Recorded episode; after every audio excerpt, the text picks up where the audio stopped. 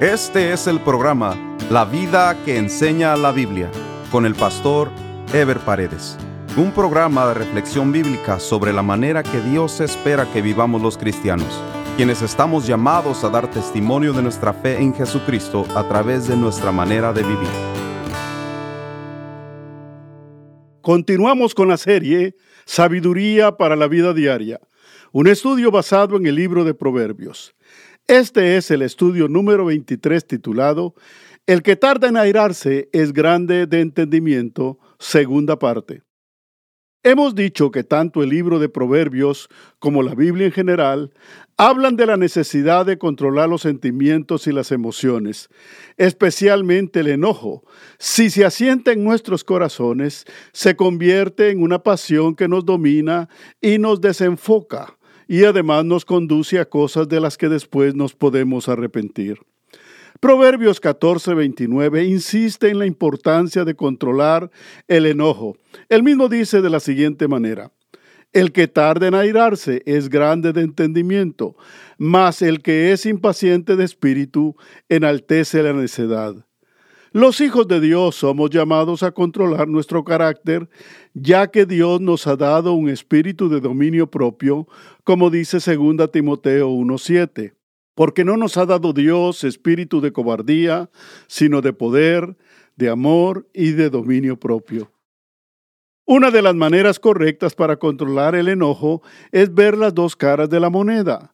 Cuando uno es ofendido o cuando alguien le causa enojo, uno tiende a ver solo su lado únicamente, en el daño que le hicieron, en la injusticia que le cometieron, la vergüenza que le causaron, etc. Casi nunca nos detenemos a evaluar el otro lado de la moneda. Para eso debiéramos preguntarnos, ¿qué hicimos nosotros para provocar la ofensa o el daño? ¿Cuál es el estado de la persona que nos ofendió? ¿Por qué situación está pasando? ¿Qué motivaciones o influencia tendría para actuar como actuó? Etcétera. La única forma de cultivar un corazón pacífico y un espíritu entendido es a través de la comunión y la obediencia diaria a Dios y a su palabra. Solo de esa manera recibiremos de su espíritu los frutos de su gracia para saber vivir y comportarnos correctamente en la vida. La Biblia menciona en Gálatas 5, 22 y 23 dos frutos del Espíritu, que son la paciencia y la templanza o dominio propio, los cuales resultan necesarios para el control del enojo en nuestras vidas. La paciencia es el fruto del espíritu que evidencia la madurez del cristiano, su capacidad de asimilar las circunstancias difíciles, tomar las decisiones oportunas sin precipitarse.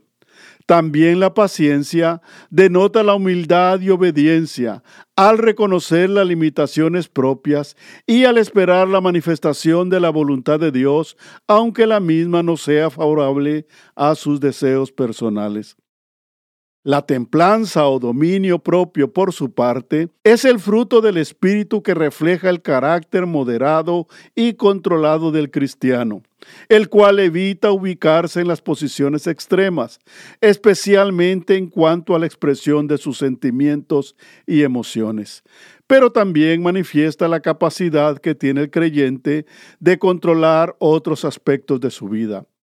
El dominio propio es el equilibrio producido por la sabiduría de Dios en la vida del creyente para beneficio personal y para testimonio de los demás. Proverbios 14:30 dice, El corazón apacible es vida de la carne, mas la envidia es carcoma de los huesos. Definitivamente este proverbio es la perfecta continuación del anterior, por cuanto enfatiza la bendición que es para una persona tener un corazón apacible, es decir, tener un corazón que tiene paz para ver la vida, las personas y las cosas con tranquilidad y con equilibrio. De alguna manera, un corazón apacible también significa tener un carácter controlado y un dominio equilibrado de los sentimientos y emociones. Pero también este proverbio resalta el daño que puede causar la envidia en la vida de una persona. carcoma de los huesos es una metáfora muy fuerte que indica el daño interior que puede causar la envidia, como un cáncer en los huesos que acaba a la persona por dentro. Hay muchos ejemplos en la Biblia de la envidia, pero quizá el más significativo es la envidia que le tuvieron los hermanos de José al extremo de querer deshacerse de él. Parte de esta historia la podemos ver en Génesis 37, versículos 3 y 4, versículos 11 y 18, que dice, y amaba Israel a José más que a todos sus hijos, porque lo había tenido en su vejez, y le hizo una túnica de diversos colores, y viendo sus hermanos que su padre lo amaba más que a todos sus hermanos, le aborrecían y no podían hablarle pacíficamente. Y sus hermanos le tenían envidia, más su padre meditaba en esto. Cuando ellos lo vieron de lejos, antes que llegara cerca de ellos, conspiraron contra él para matarle. Los hermanos de José quisieron matarle. Afortunadamente Dios no lo permitió porque él tenía planes para José, quien al final terminó siendo de bendición para su misma familia. Aunque no podemos dejar de mencionar el daño que le causó Jacob a todos sus hijos por su favoritismo hacia José. Proverbios 14:31 dice, el que oprime al pobre afrenta a su hacedor, mas el que tiene misericordia del pobre lo honra. La historia de la humanidad está llena de injusticias.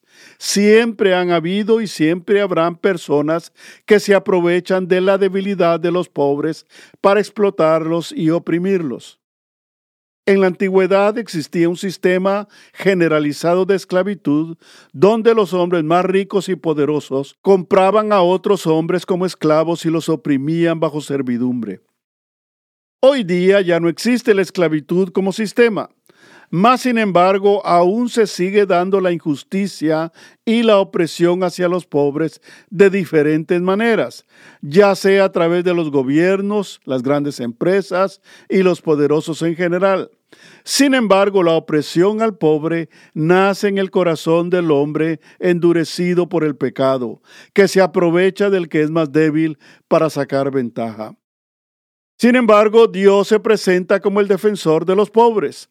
Nadie que se aprovecha de los débiles para sacar ventaja de ellos quedará impune delante de Dios, tanto en esta vida como en la venidera, pues Dios es justo.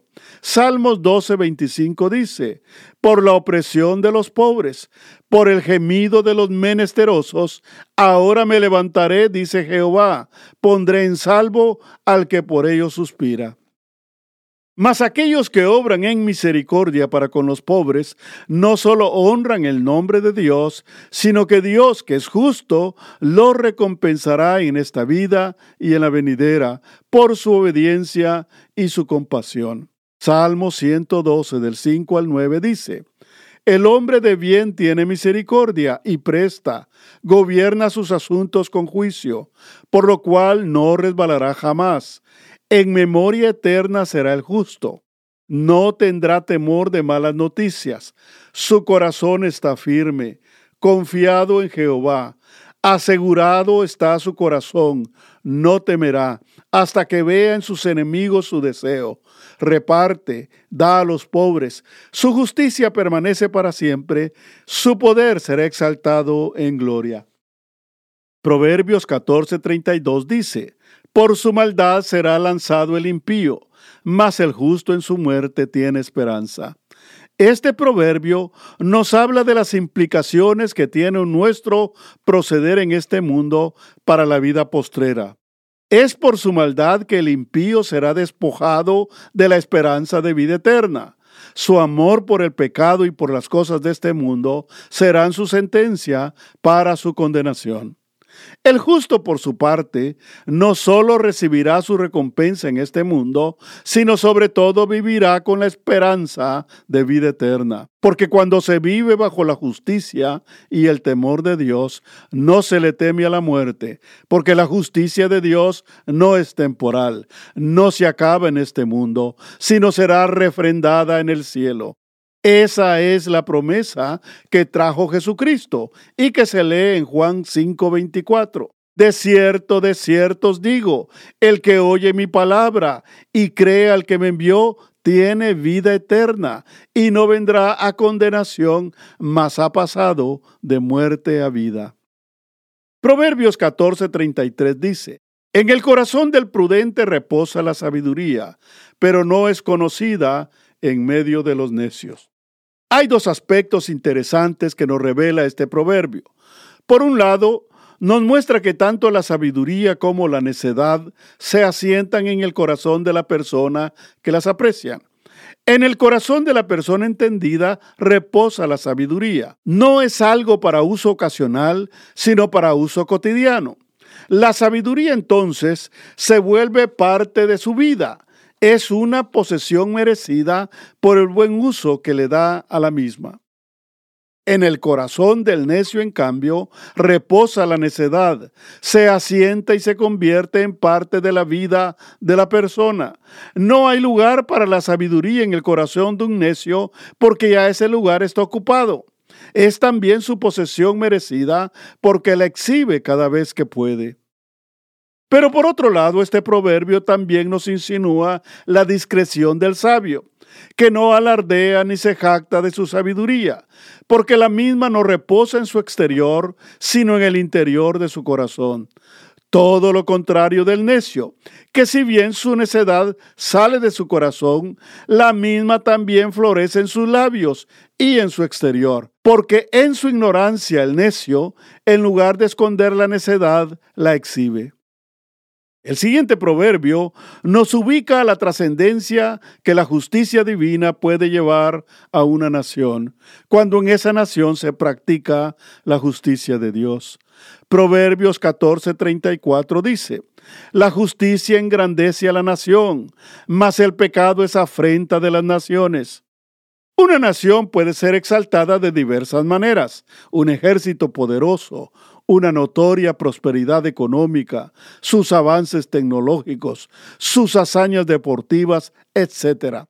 Todo esto puede traer notoriedad a una nación, pero ninguna de estas cosas puede compararse a la grandeza que pudiera tener una nación que se gobierna bajo la justicia divina porque la justicia divina trae rectitud y solvencia a los pueblos, además de la prosperidad y satisfacción que trae a sus habitantes. El pueblo de Israel lo vivió en el tiempo que sus reyes obraron y gobernaron bajo la dirección de Dios, como David y la primera parte del reinado de Salomón. Algunos pocos otros reyes hicieron lo bueno ante los ojos de Dios. Lo cierto es que esos fueron los mejores tiempos de Israel. Pocas otras naciones han visto ese tipo de gobiernos inspirados en la justicia de Dios. Lo hemos visto en los Estados Unidos en sus inicios. Desafortunadamente, en la mayoría de naciones que han sido gobernadas bajo la justicia e intereses humanos, el resultado ha sido el florecimiento del pecado con todas sus consecuencias, trayendo violencia, pobreza e injusticia social, entre otras cosas. El capítulo 14 de Proverbios termina abordando el tema de los gobiernos humanos, la autoridad que representan y la relación entre gobernantes y gobernados. Proverbios 14:35 dice, La benevolencia del rey es para con el servidor entendido, más su enojo contra el que lo avergüenza. El rey representa el gobierno humano, la autoridad que ha sido puesta para el resguardo y beneficio de los habitantes de un pueblo-nación. Aquel que respeta y cumple la ley recibirá el beneficio de la misma y la complacencia de los que le gobiernan, mientras que los que incumplen la ley son la vergüenza de la nación y reciben el peso de la ley. Los creyentes estamos llamados a comportarnos como ciudadanos ejemplares, respetando la ley y las autoridades establecidas, pues sabemos que de esa manera no solo honramos a Dios, sino que a la vez recibimos la bendición. Como dice Romanos 13 del 1 al 3, sométase toda persona a las autoridades superiores, porque no hay autoridad sino de parte de Dios, y las que hay por Dios han sido establecidas. De modo que quien se opone a la autoridad a lo establecido por Dios resiste, y los que resisten acarrean condenación para sí mismos porque los magistrados no están para infundir temor al que hace el bien, sino al malo. ¿Quieres pues no temer la autoridad? Haz lo bueno y tendrás alabanza de ella. Proverbios 15.1 dice, La blanda respuesta quita la ira, mas la palabra áspera hace subir el furor. Vivimos en un mundo lleno de conflictos, ya sea de conflictos entre miembros de la misma familia, entre vecinos, entre países, entre razas, etc. Pero todos los conflictos, por pequeños o extensos que sean, se originan en el corazón del hombre, por lo que va a depender de lo que hay en el corazón de cada quien la disposición para resolverlos. Conflictos siempre han habido y siempre habrán. La diferencia va a estar en la manera como se enfrenten los mismos. Tradicionalmente el hombre alimenta los conflictos por la forma en que se enfrenta a ellos. Tras una palabra fuerte se responde con otra más fuerte. Tras una acusación se responde con otra acusación. Tras una ofensa se responde con otra ofensa mayor. Y así sucesivamente.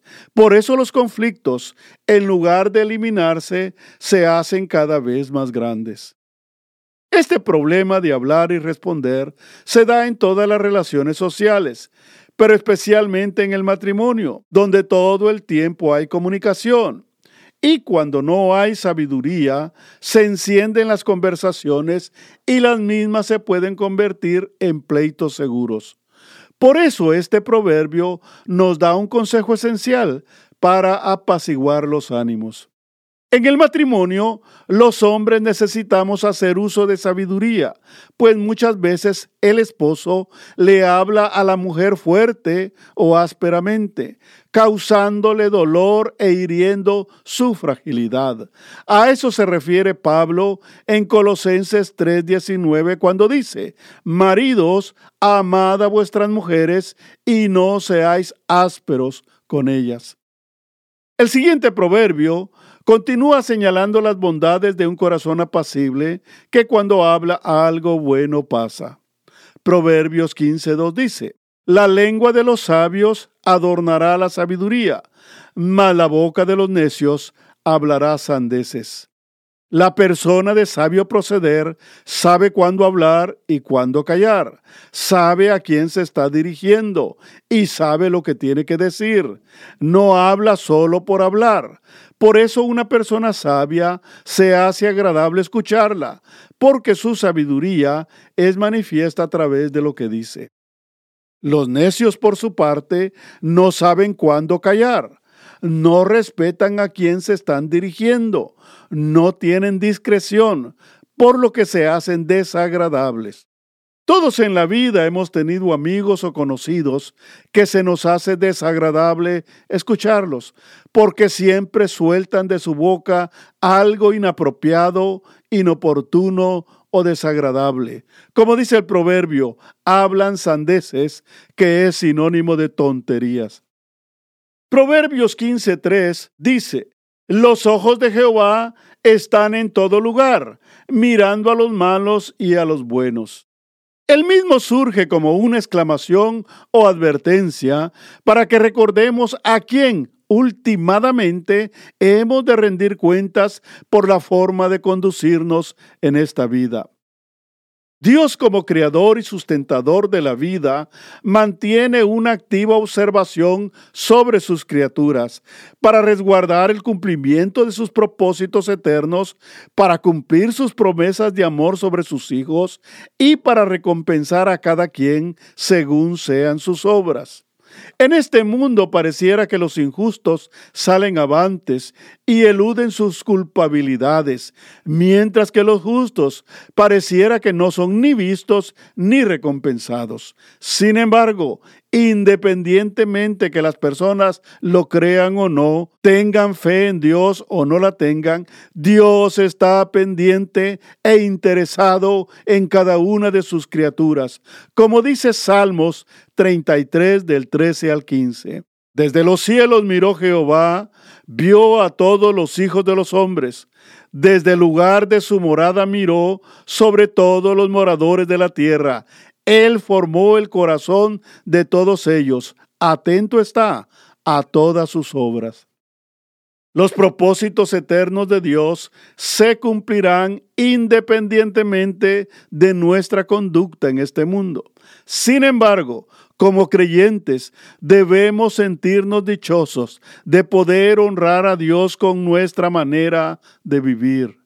Debemos sentirnos dichosos de poder dar testimonio de su amor a quienes nos rodean teniendo la seguridad que Dios a través de su justicia nos recompensará en este mundo y sobre todo en el cielo. Los creyentes tenemos el privilegio de ser parte del cumplimiento de los propósitos de Dios a través de nuestra conducta y nuestro testimonio en este mundo. En el próximo programa estaremos desarrollando el tema El corazón alegre hermosea el rostro. Nos vemos en el próximo programa. Dios les bendiga. Este fue el programa La vida que enseña la Biblia con el pastor Ever Paredes. Este programa fue patrocinado por la iglesia La Puerta Abierta, ubicada en Irvine, en el condado de Orange, California. La iglesia La Puerta Abierta transmite uno de sus servicios por YouTube.